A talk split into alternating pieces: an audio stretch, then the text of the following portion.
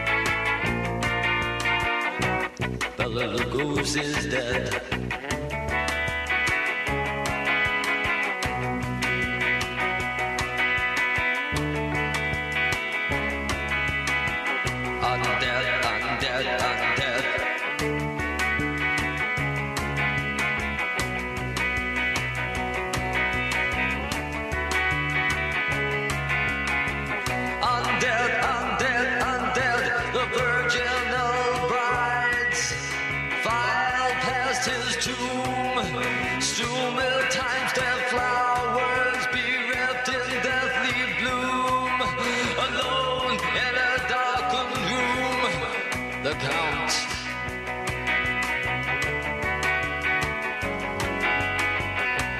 The Lugos is dead.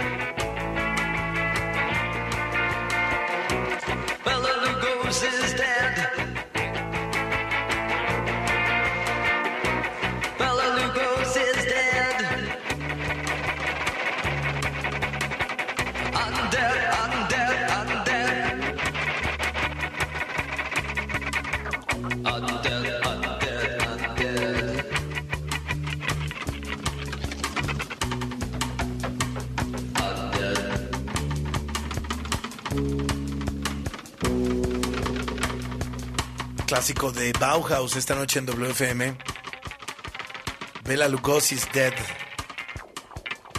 Y bueno, el gran Peter Murphy, eh, que no necesita presentación y que no hay pretexto. La verdad es que podríamos tocar este track todos los días en este programa y creo que a nadie le molestaría. Pero bueno, Peter Murphy, que, que bueno, pues es considerado el rey, ¿no? De la cultura gótica, post-punk, el rey vampiro acaba de anunciar que estará encabezando una gira celebrando a David Bowie. De hecho, la gira se llama Celebrating David Bowie, en este 2023, que de entrada arranca en Estados Unidos y que incluye a Adrian Bellew, que es eh, un guitarrista que formó parte de King Crimson, y a un grupo espectacular que acompaña al gran Peter Murphy. La gira comienza el 4 de abril en Houston, Texas y finaliza el 8 de mayo en Tacoma, Washington. Este es un proyecto que pues básicamente ocurre eh, en la mente de Peter Murphy en la planeación desde 2017 y que por fin se concreta para este 2023 y se confirma que se van a interpretar todos los grandes éxitos de David Bowie con un énfasis especial a la era de Ziggy Stardust, The Low, The Heroes y The Lodger gran noticia, ¿no? Digo, no sé qué piensan ustedes, pero Peter Murphy con una banda espectacular haciendo covers y una gira en tributo a David Bowie es un plan, yo creo que de esos que uno no se debería perder en la vida, así que hay que ver si esta gira logra llegar a otros lugares del mundo, ojalá llegar aquí a México, y si no, pues si se puede romper el cochinito y estar ahí en alguna de las fechas, en ese mes que ahorita está anunciado, que yo creo auguro se va a ampliar a festivales y se va a ampliar a otras cosas. También lo podrían dejar acotado ese momento del tiempo y del año. Ojalá que no sea así. Gracias por eh, continuar con nosotros esta noche en WFM. Eh, estamos en, varios temas siempre. Nos gusta mucho hablar de, quiénes somos a partir del arte y a partir también de, nuestro propio, propio movimiento de conciencia eh, que a veces se apoya de la creación en el arte en general, en la música, en el cine, en la moda, en tantas entregas que nos van haciendo reflexionar acerca de nuestros momentos actuales, de quiénes éramos y de quiénes queremos ser. Y definitivamente el tema de la invasión de Rusia a Ucrania ha alcanzado a las industrias creativas en el mundo entero y hemos visto diferentes manifestaciones de industrias, de artistas, de eh, pues eh, mundos que, que, que se van involucrando de manera inmediata con la creación de conversaciones actuales a partir de lo que se vive con esta invasión. La vida ha cambiado, el mundo ha cambiado. Platicábamos eh, en el bloque anterior acerca de la postura del gobierno de Estados Unidos. También habría que referir a la postura del gobierno mexicano, que es muy diferente a la de Estados Unidos, pues porque estamos en México. Pero sobre todo podríamos, podríamos ir eh, específicamente a, a, a las personas que han tenido que cambiar su vida eh, de manera dramática a partir del 24 de febrero del 2022, pero incluso también desde días antes. Aquí en cabina conmigo en nuestro estudio B está esta noche Charles Duverger, que bueno, nos acompaña muy seguido con muchos temas, pero que pues realmente siempre en estos en particular eh, eh, pues nos gusta mucho poner en la mesa el tema de la gente, de, de, de, de lo que realmente implica una invasión como esta. De entrada, Charles, los millones de personas refugiadas que tuvieron que salir hace un año de Ucrania y que hoy, hoy están localizadas en muchas partes del mundo, muchísimos de ellos aquí en México, ¿no? Sí, así es, Alejandro. Bueno, primero, como cifras, las, las cifras más, más, este, las cifras más oficiales, que obviamente eh, van cambiando todos los días y todo eso, y podemos decir hasta más conservadoras, pero que son dadas por, obviamente, por la Organización de las Naciones Unidas, específicamente por su, por la Agencia de las Naciones Unidas para los Refugiados, eh, nos dice que más de, más de 7.2 millones de personas son, están refugiadas mínimo, como mínimo, en Europa. ¿No? En Europa, de, refugiadas de Ucrania, nada más. Y más de 12, ellos tasan también 12 millones han tasado en dos, 12, casi 13 millones de, de movimientos transfronterizos entre Ucrania y los diferentes eh, eh, pa países que la rodean. Esto significa que muchas personas regresan, que muchas personas han regresado con el, con el desarrollo de la guerra que han podido regresar y así. Pero justamente también entre una de las problemáticas que se da en esta situación de gran vulnerabilidad, donde hay hombres, hombres lastimados, mujeres, muchas mujeres, muchos niños, es que precisamente hay un, las mismas Naciones Unidas han alertado de estos movimientos masivos ponen en, en mucho riesgo a estas personas en situación de vulnerabilidad con eventos como lo son la trata de personas, ¿no? Esto es un caldo de cultivo perfecto para eh, este para este para este tipo de situaciones no o sea lo vemos en otras regiones lo hemos visto incluso también en, en, en Medio Oriente en Siria en África pero en el caso de Ucrania con este este movimiento masivo mm. y de esta cantidad de decenas eh, de, de, de, de, millones de personas pues eh, se ponen en ese, en ese riesgo. Eh, decías también el impacto que tiene también en la sociedad y en las industrias creativas y en el deporte. Recordemos lo, lo, lo, lo que han pasado, por ejemplo, muchos deportistas este rusos por Cierto. el tema de la y muchos artistas este DJs por ejemplo uh -huh. por el tema de la cancelación hacia lo ruso los problemas eh, o sea en cultura en percepción. Oye desde Nikita Mazepin en la Fórmula 1 eh, exactamente Hasta que aceleró lo que iba lo que tenía que pasar lo que ¿verdad? tenía que pasar. lo que tenía que pasar. de todos modos iba a salir tarde que temprano.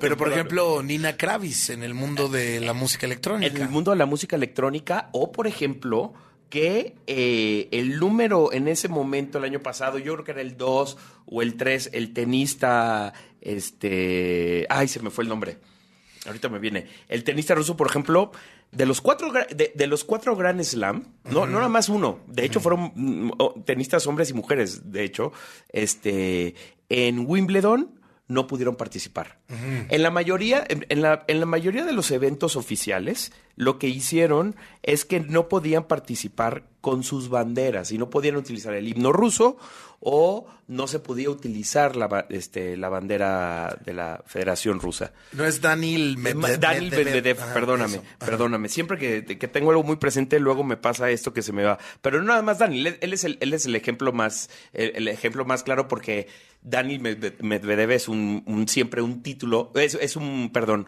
siempre es un candidato a ganar cualquier gran slam. Sí, claro. De hecho, viene de ser número uno durante algunas O semanas. sea, no era eh, Mazepin. No, no, no, ahí sí no era Mazepin. Además de la cantidad de tenistas, sobre todo en el, en la, en la, en la, en la- en el tenis femenil hay muchas rusas, ¿no? Y este, muchas rusas en los primeros lugares, vamos a decir, en los primeros 20, 30 lugares del ranking mundial de, este, de la WTA. Pero este, pero sí, ese, ese- fue uno de, los uno de los efectos, ¿no? Eh, recuerdo haber visto algún tipo de, de partidos, porque además no nada más son rusas, son de Europa del Este, incluido Ucrania, partidos de tenistas, eh, mujeres, Ucrania contra, contra Rusia, ¿no? Pero bueno, nunca pasó nada, nada personal, al contrario, más bien una cuestión como de solidaridad, porque al final la mayoría de la población civil pues está en contra de cualquier tipo de guerra, incluidos los, eh, lo- lo- los rusos. Pero ese es, eso es uno, eh, eso es uno de los aspectos y de las consecuencias de la guerra, hablando Es que el la, entretenimiento. la- la crítica, digo, en el caso de Mazepin, sobre todo era también por de dónde venían los recursos, quién era el papá, eh, etcétera, y que la Fórmula 1 pues hizo ahí un, un- un acto eh, inmediato de, oigan, vamos a salirnos de Rusia del Gran Premio y, de tener algún piloto ahora mismo. Yo creo que eh, eh, en ese punto eh, trataron de, de salir lo, lo, lo más eh, limpios posibles. Eh, Completamente. de, de una situación tan, tan adversa. En el caso, por ejemplo, de ciertos músicos o ciertos artistas, etcétera, lo que se les ha criticado, como en el caso en la música electrónica de Nina Kravis, que es una DJ, productora, eh, dueña de disquera, que tiene una influencia internacional muy importante, que ha venido a México muchas veces. Y entonces la crítica, sobre todo de una DJ que se llama Nastia, ucraniana, Claro, era de manera directa y lo sigue siendo. Nina, eh, además de, de- de que se ha manifestado pro Putin siempre, puede tener una influencia, puede dar una opinión y no la está dando. Dejen de contratarla. Tampoco ha pasado. Sí hay eh, lugares donde no ha tocado Nina en este último año porque los promotores, incluso muchos son de Europa del Este, de ciertos lugares, y, y tienen un veto con- contra Rusia o artistas rusos, eh, pero sí hay una crítica especial de cómo formas parte de la cultura, de la que hablamos mucho en el programa Underground y del techno y etcétera, y no tienes una postura ante una invasión. Y eso sí le ha costado, no digo que acabaron con su carrera porque no ha sido así ni de cerca. No, ni de cerca. Sí la le ha vemos costado- ahí. Le ha costado Le ha algunas costado. fechitas. Oye, y decidimos invitar brevemente eh, también ahorita en esta reflexi- reflexión que la vamos a continuar en otros momentos de la semana a nuestro querido Roberto Bisuet. Roberto se unió justo de regreso a WFM porque ya había formado parte a partir de que regresa a México pues prácticamente refugiado con su esposa. Digo, a lo mejor el término no se ocupa si regresas a tu propio país, pero sí la situación por la que dejan Kiev en Ucrania es lo que pasa hace un año. Y si no me equivoco, Roberto, para hoy, 21 de febrero del 2022, ya no estaban en Kiev y, y- aunque no hubiera empezado de manera oficial la invasión, eso fue hasta el 24, pues ya estaban eh, prácticamente rumbo a un lugar eh, eh, seguro que, que procuró la, la Secretaría de Relaciones Exteriores de México. ¿Es, ¿Es así más o menos? Sí, de hecho, este, la semana pasada que estaba al aire allá, se cumplió un año de que la embajada nos evacuó preventivamente a la ciudad de Ivano-Frankivsk. Qué Y bueno, si lo estiro un poco, fue el veintitantos de enero cuando pues, básicamente empezó a hacer ruido, la, por decirlo de alguna forma, la embajada mexicana a todos los que estábamos, mexicanos que estábamos en Ucrania, de, oigan, este, pues queremos avisarles de que estamos organizando o planeando una evacuación preventiva en caso de que las cosas se, calienten más. Y bueno, 15 días después, pues recibimos los correos de, pues este, tienen hasta mañana para confirmarnos y si quieren este, ser evacuados preventivamente en este primer eh, viaje.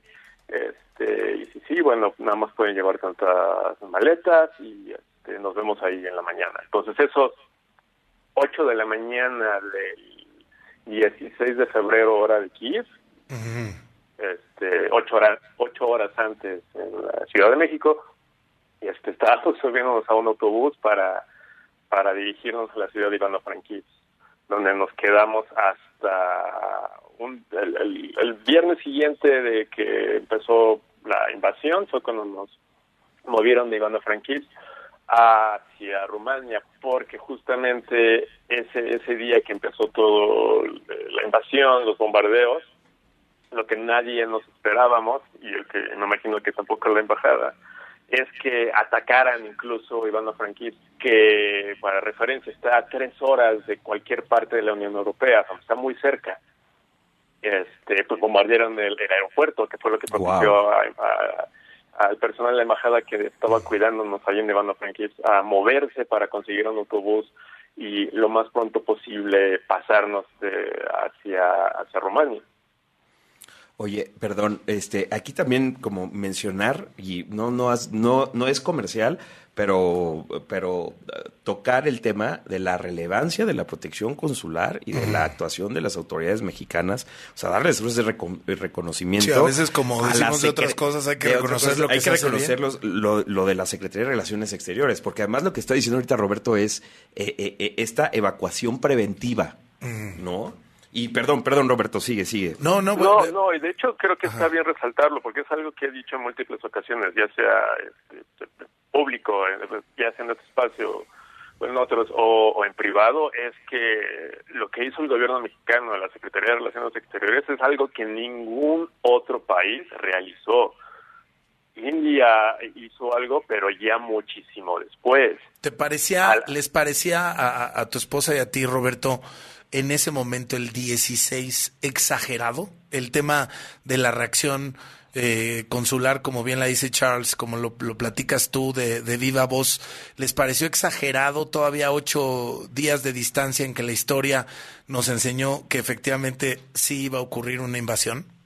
Honestamente a mí no, y como le comentaba a Charles hace unas horas que estábamos en la oficina de Watt, porque yo después de que vi un mapa, no me acuerdo el medio estadounidense donde lo publicaron, de cómo ya estaba cercado, como si fuera un bloqueo, todo, todo el navío este, eh, ruso, eh, y mi pensar siempre fue de esto no es porque van a realmente porque van a hacer un ejercicio, o sea, no, no mueven tanto, no, no van a gastar tanto para simplemente hacer un ejercicio.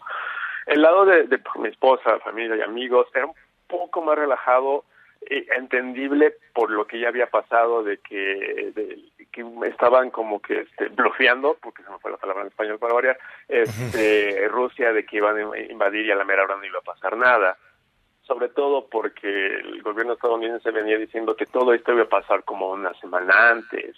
Entonces, cuando llegó esa fecha y pasó, eh, mucha gente en Ucrania pues este, estaba como que hasta lo tomaba un poco como ironía, ¿no? Como haciendo haciendo uso de memes de Mr. Bean para decirles de que pues, aquí estamos esperando a que pase la invasión. Entonces, eh, en ese momento yo incluso eh, recuerdo vivamente haberle, haberle dicho a mi, a mi sogra, bueno, nos vemos en, en dos semanas, porque ese era el plan original de la embajada. Movernos dos semanas y bueno, regresarnos y se acababan las cosas o no pasaba nada. Entonces, en ese punto creo que no, eh, o sea, por mi lado yo eh, sí, sí tenía esa cosquilla y, y ese como miedo de que iba a pasar algo, pero por el otro, la familia y los amigos estaban un poco más tranquilos, que fue también el más, lo que hizo más fuerte el shock cuando pues, terminó pasando lo que pasó este ya hace casi un año. Oye, Roberto, se, nos va el tiempo de, este bloque. Eh, es un tema que, que- que me gustaría que sigamos abordando de aquí al, al, al viernes, porque pues también ya tiene que ver con la realidad de quienes salen, de quienes se quedan, de estas familias divididas, de estos planes de vida interrumpidos y de esta manera en que también cambia la conversación mundial. Eh, por ahí también en algún momento Charles nos va a hablar de las millones de charlas eh, que hemos tenido en un año en el mundo entero, de lecturas, de cosas que se han escrito, pues a partir de esta invasión. Nos parecía muy importante contactarte esta noche. Eh, digo, lo, lo- lo positivo que vamos a sacar de todo esto en tu caso Es que estás de regreso aquí en eh, W Radio y en WFM y que valoramos mucho tenerte por acá con todo y que pues a- haya sido por esta situación que, que, que está más cerca de, de- de nosotros de lo que pensamos. Te mandamos un abrazo enorme, Roberto. Igual estamos en contacto. Y a tu mujer también. WFM está en Facebook como WFM en W Radio. Únete a nuestra comunidad y sigue nuestras transmisiones en vivo. W. Escuchas W Radio. Do. W. W Radio. Si es radio, es W. Escuchas W Radio. Una estación de Radiopolis. W Radio. Do. W. Si es radio. Es W. La Cámara de Diputados convoca al proceso de elección de las y los ciudadanos interesados en ocupar cuatro cargos en el Consejo General del Instituto Nacional Electoral para el periodo de 2023 a 2032. El plazo para presentar documentación es hasta el 23 de febrero de 2023 en el micrositio www.convocatoriaine2023.diputados.gov.mx. Cámara de Diputados. Legislatura de la Paridad, la Inclusión y la Diversidad. ¿Sabes qué hace la CNDH? No, realmente no. En la CNDH, tus derechos son nuestra prioridad. En 2022, publicamos 302 recomendaciones, la cantidad más alta en la historia de la Comisión. Si presentas una queja, hoy te atendemos más rápido. Hemos logrado reducir los tiempos de atención a quienes han sufrido violaciones a sus derechos. Por una auténtica Defensoría del Pueblo, acércate y conócenos. Comisión Nacional de los Derechos Humanos. Defendemos al pueblo. Los Tigres le ganaron al Atlas. Le sacarán los tres puntos al otro equipo tapatío desde el Volcán Universitario. Tigres contra Chivas. Sábado 25 de febrero, 7 de la tarde, por W Radio, wradio.com.mx. Somos la voz del clausura 2023. El cariño y amor de un animal es incomparable. Solo nos resta devolvérselos con los mejores cuidados y la mayor responsabilidad. Mascotas W por W Radio. Están hartos de escuchar que tu perro no para de ladrar y la convivencia está en riesgo. ¿No quieres ni pensar qué pasaría si te obligan a separarte de él? No te preocupes, hay varias soluciones. Primero, identifica si lo hace porque tiene hambre, sed o quiere jugar. Si con comida, bebida o sacarlo a pasear no se calma, entonces revisemos otras circunstancias. Recuerda que todo se consigue con una buena rutina, por lo que puedes enseñarlo a callarse siendo constante con este consejo. Cada que ladre, distráelo con algo que haga mucho ruido, como una lata llena de monedas. Atrae su atención y posteriormente dile firmemente, cállate. Si lo hace, dale un premio. Evita los gritos porque entonces se pone ansioso y ladra más y se vuelve un cuento de nunca acabar. Si sus ladridos ocurren cuando no estás en casa, puedes dejar la radio prendida para que la música y las voces humanas le resulten familiares. Dale juguetes que lo mantenga ocupado y que lo cansen y déjale una vieja prenda de ropa sin lavar con tu olor o el de los integrantes de la familia. Cuando regreses, hazle caso. Juega un rato con él pues te extrañó bastante. Verás que poco a poco estará más tranquilo y si de plano hay algo más grave, consúltalo con un experto. En primer lugar, con tu veterinario de confianza, quien seguramente sabrá qué lo trae tan inquieto. Porque merecen los mejores cuidados y la mayor responsabilidad. Mascotas W en W Radio. ¿Qué es W Deportes? Es transmitir en vivo los mejores partidos de la Liga MX, la NFL, la selección mexicana, la Champions, la Liga Española. Es tener la mejor programación nacional e internacional sobre fútbol, automovilismo, apuestas, lucha libre, fútbol americano, el humor y lo viral. Y todo W Deportes se escucha en su aplicación y wdeportes.com. Somos la voz de la pasión. La Universidad Naval tiene la misión de formar oficiales, líderes navales con honor, deber, lealtad y patriotismo para servir en las unidades y establecimientos de la Secretaría de Marina Armada de México. Inscríbete en www.gov.mx, diagonal Universidad Naval. Universidad Naval, más que una carrera, un proyecto de vida. Gobierno de México. W. Escuchas W Radio. Do. W. W Radio. Si es radio, es W. Escuchas W Radio. Una estación de Radiopolis. W Radio. Do. W. Si es radio, Es W.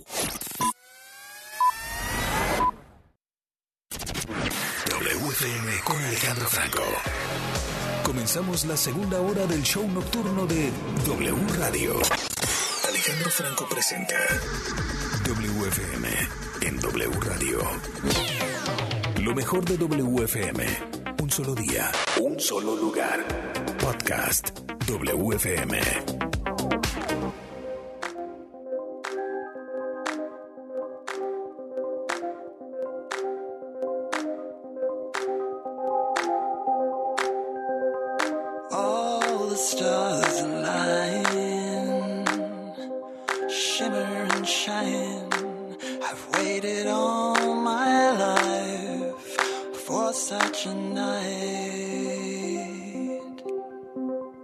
Out here in the dark, a cloud across the stars. The sky is a cathedral, and I'm home.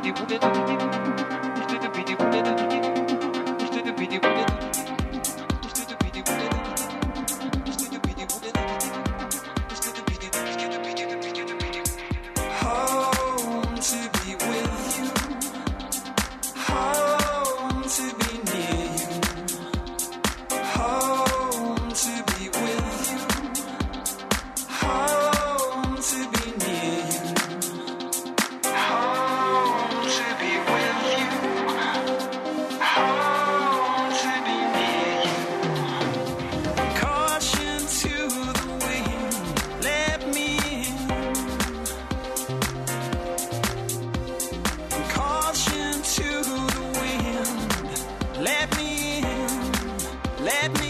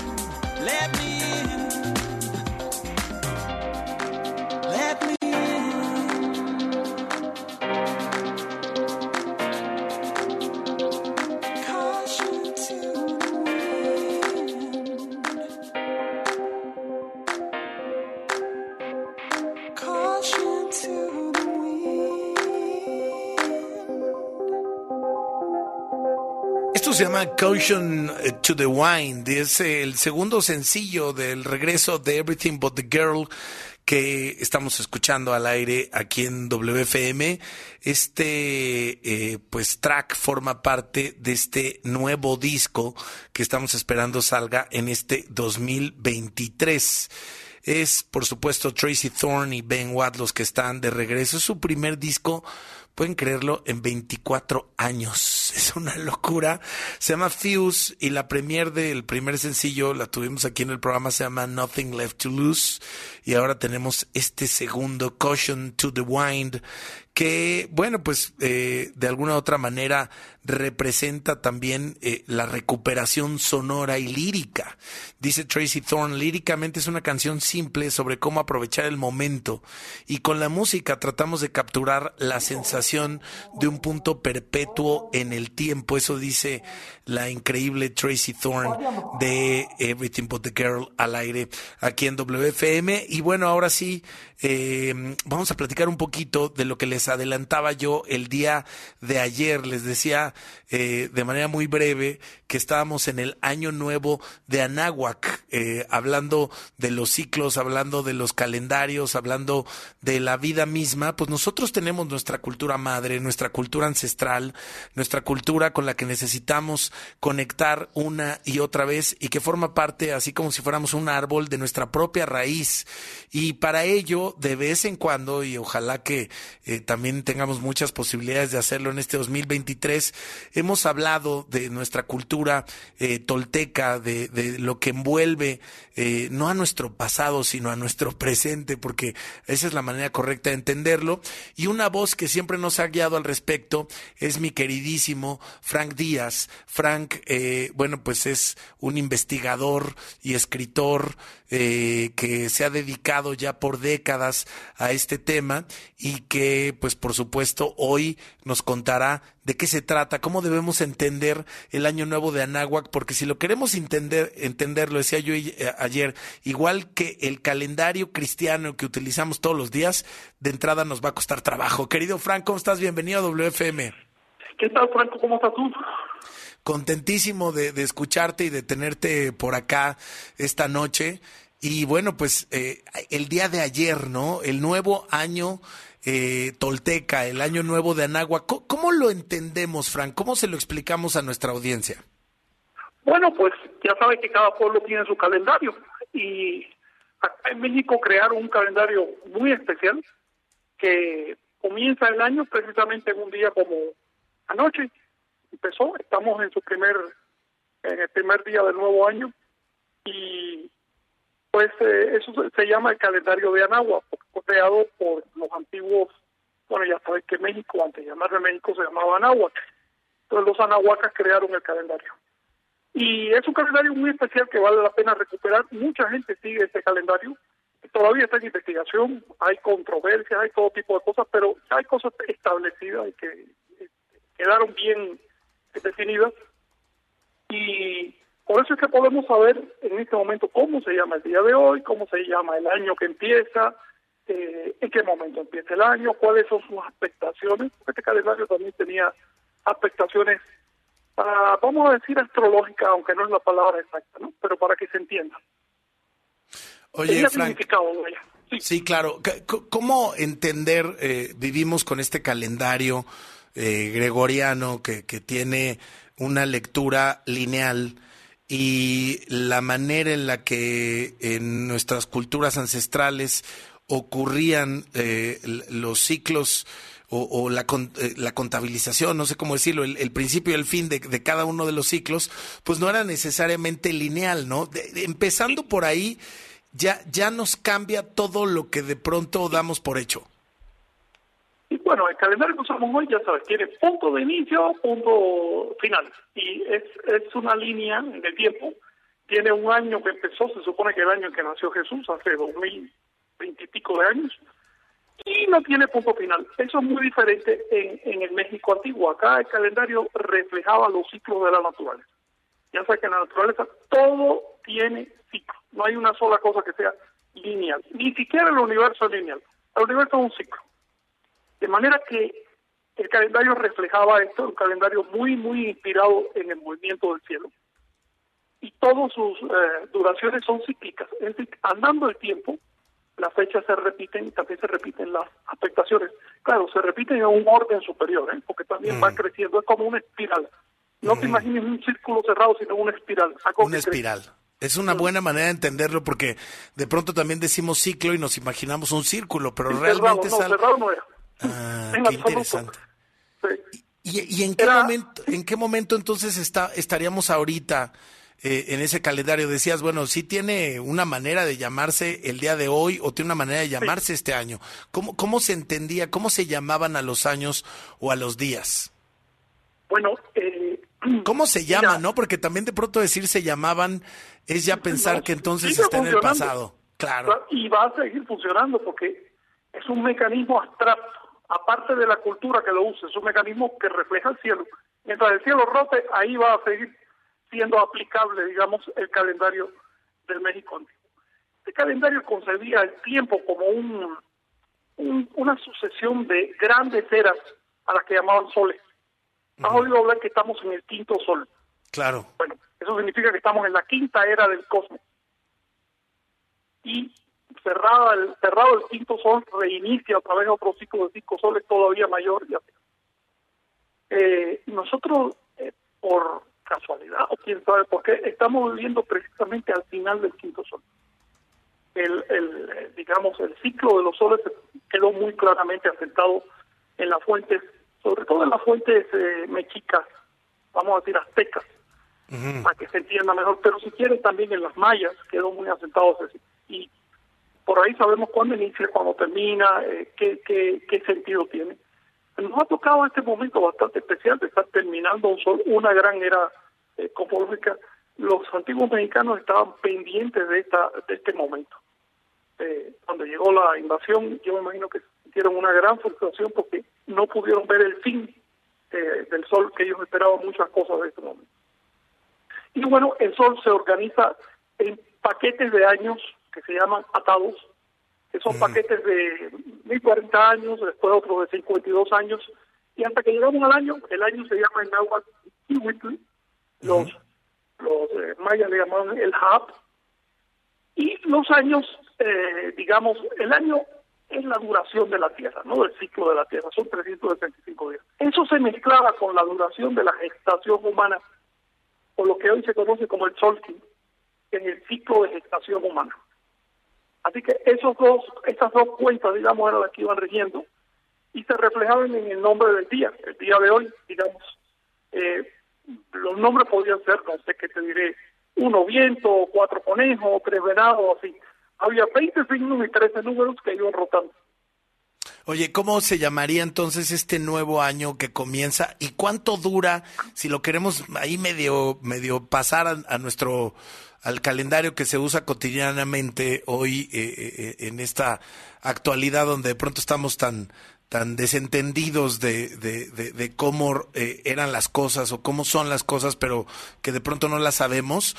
¿Cuánto dura este año que apenas inicia en, en, en términos, eh, digamos, de este calendario gregoriano y cómo se llama este año nuevo?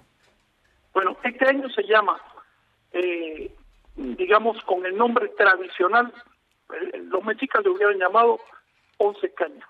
Sin embargo, si hacemos los ajustes astronómicos, porque ya sabes que por perfecto que sea un mecanismo, hay que ajustarlo con el cielo, porque los movimientos de los astros son fracciones de segundos y se van acumulando y termina en un momento que ya te desfasan, ¿no? Si lo ajustamos se llama año 7 agua. Es un año de fuego, es un año orientado hacia el este, es un año de eh, quemar lo superfluo y atender a lo que vale la pena. Más o menos esa es la, digamos, la influencia de los años de fuego. Pues Eh, parece que para- nos es queda muy bien, paradójico, ¿eh? Parece que nos queda bien con la actualidad. Bueno, tú sacarás las conclusiones. Es una paradoja, te decía, porque aunque se llame agua, pero en realidad es el concepto de agua quemada. Agua concepto muy quemada. especial que usaban los antiguos, el atlachinoli, eh, luego el año es de fuego. Eh, es un año que empieza, formalmente, digamos, empieza los 21 de febrero, salvo que haya bisiesto. Si nosotros aplicamos un bisiesto, se corre el día anterior. Y termina, por supuesto, el día antes, se estructura, se organiza. En vez de tener meses como los cristianos, que son meses de 28, 29, 30 y 31 días, este año tiene meses todos parejitos, de 20 días. Son meses de 20 días, por De decirlo 20 así. días. Así es. Y eso hace sentido porque realmente sí va a coincidir. No, no es de que verdad es que 28, 30, 31, no, No, sé qué. etc. Eso es difícil. Cuando tú manejas así ciclos irregulares, no puedes ni predecir lo que pasa. Por ejemplo, en qué día de la semana va a empezar el año 3000, no tenemos ni idea, pero si manejas el calendario de Anagua, eh, sabes exactamente porque está todo articulado. Claro. Eh, 20 días cerraditos hacen 18 veintenas o 18 meses en el año, son 360 días, y después tenían cinco días finales para completar, ¿no? Que como que eran, la gente se encerraba en sus casas, no le gustaba, porque como es un, un periodo excedente, lo veían como irregular, y entonces era de mala suerte. Eh, eh, durante las 18 veintenas hacían fiesta, y en esos cinco días finales se recogían y aprovechaban para recapitular el año. Ese era el sentido realmente de para recapitular lo que tú habías hecho durante todo el año, ver que salió bien, que salió mal, ese tipo de cosas. Sí, el corte de caja, ¿no? Debido Sí, cuando sí, se termina un ciclo y empieza otro. Oye, Frank, eh, para, para, para cerrar esta, esta conversación, que agradezco mucho que nos hayas tomado la llamada eh, hoy, además que es el primer día de este año nuevo eh, tolteca, el año nuevo de la náhuac.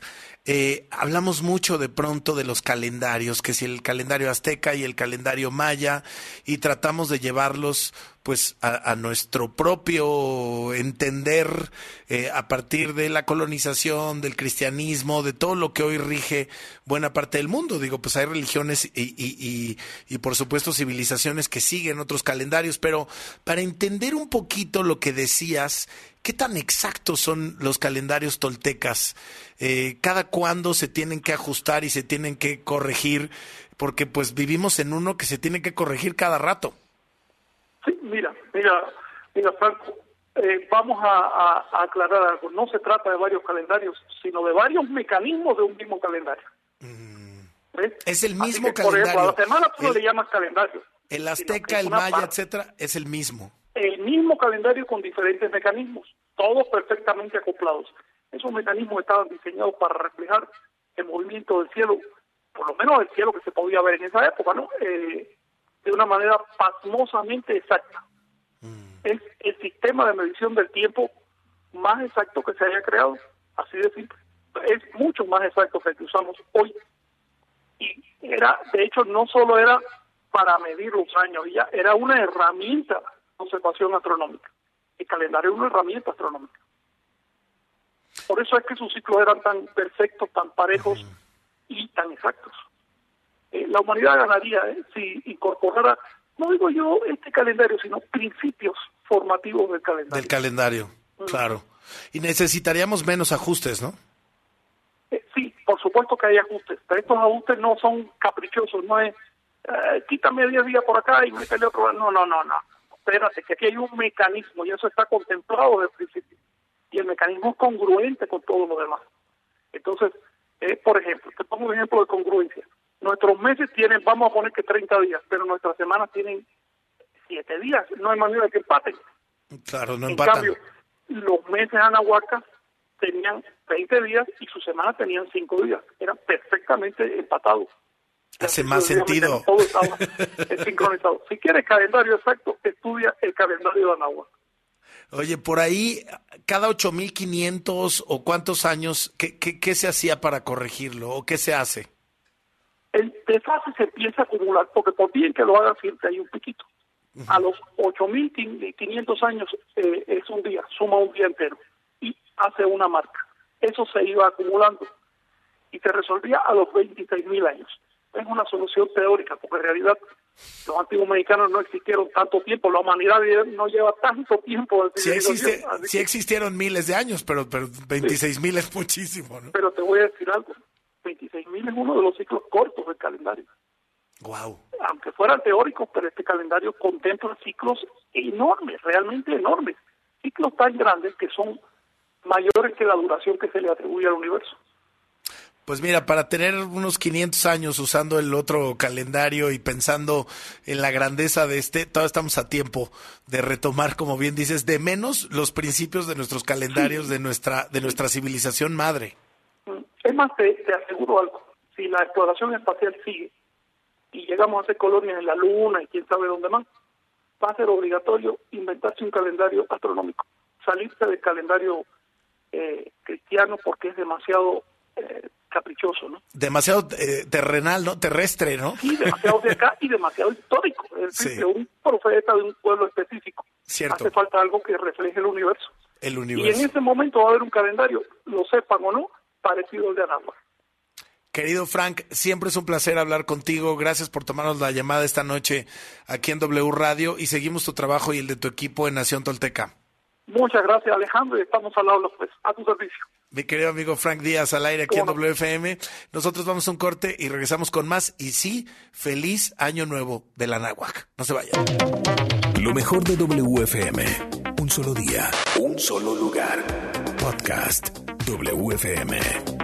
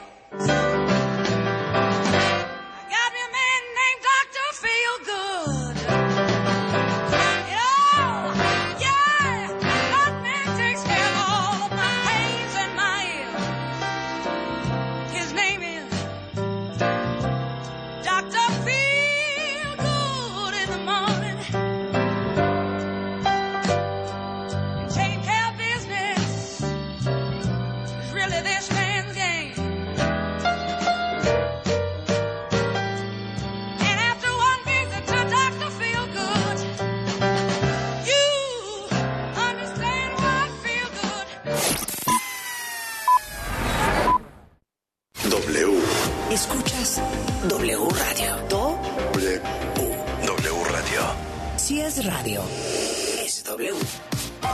Escuchas W Radio. Una estación de Radiopolis. W Radio. Do Si es radio. es W.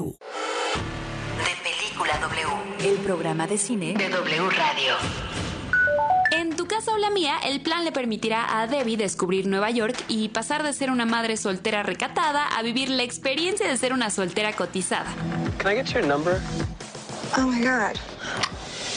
Mientras que para Peter, el darse cuenta que la vida que lleva no es necesariamente la que lo hace feliz, será determinante para lanzarse a buscar el verdadero amor, ese que siempre ha estado frente a sus narices. La ganadora del Oscar, Reese Witherspoon, también alza la voz para defender a las comedias románticas. I think they're fun movies. They're easy to watch. Creo que las comedias románticas son fáciles de ver. I think it's nice to turn on the TV and not feel stressed. Creo que es lindo encender la televisión y no sentirte estresada.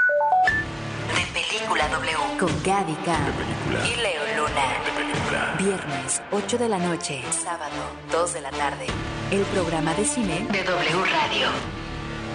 De Película W. Un nuevo festival de música llega a la CDMX. The world is a vampire. The World is a Vampire, con las actuaciones de The Smashing Pumpkins, Interpol, Turnstile, Peter Hook and the Lights, The Warning y muchos más. 4 de marzo, Foro Sol. Adquiere tus boletos en el sistema Ticketmaster o escuchando la programación en vivo de W Radio. The World is a Vampire. W Radio invita. En plan tranquilo o en plan desatado. Para salir o quedarse en casa. Para saber qué contestar cuando nos pregunten qué quieres hacer. La agenda del fin en W Radio. Ya arrancó la Feria Internacional del Libro del Palacio de Minería y estará hasta el 6 de marzo con 180 expositores y 420 editoriales. Dentro de sus más de mil actividades habrá conferencias y conservatorios, con Guanajuato como estado invitado. Cuesta 20 pesos de lunes a viernes y 25 el fin de semana.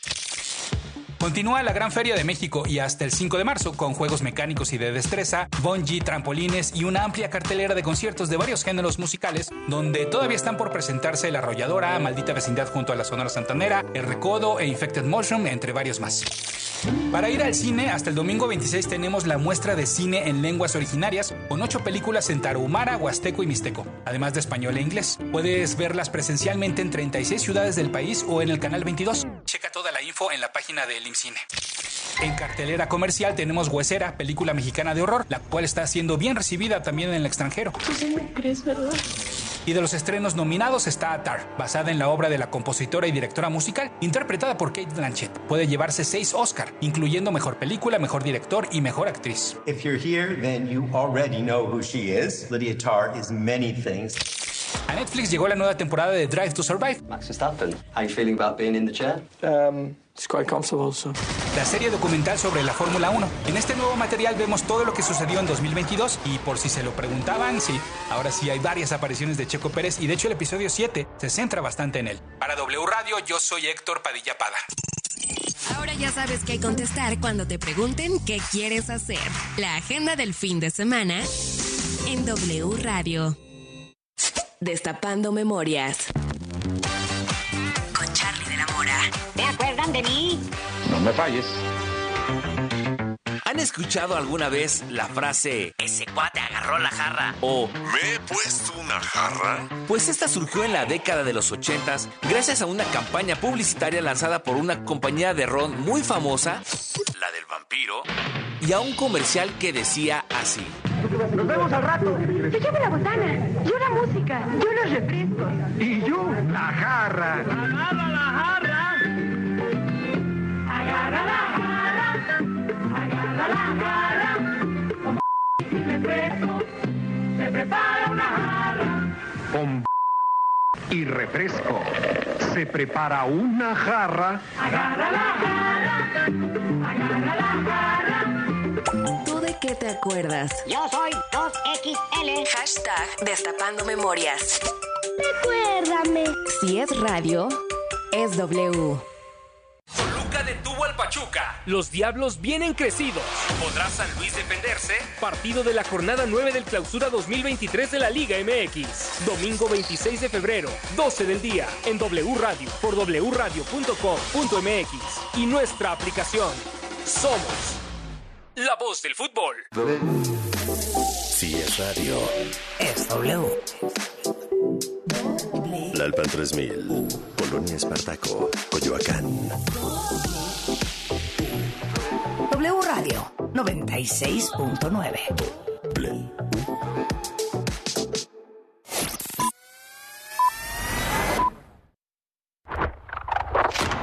Arroba W Radio México.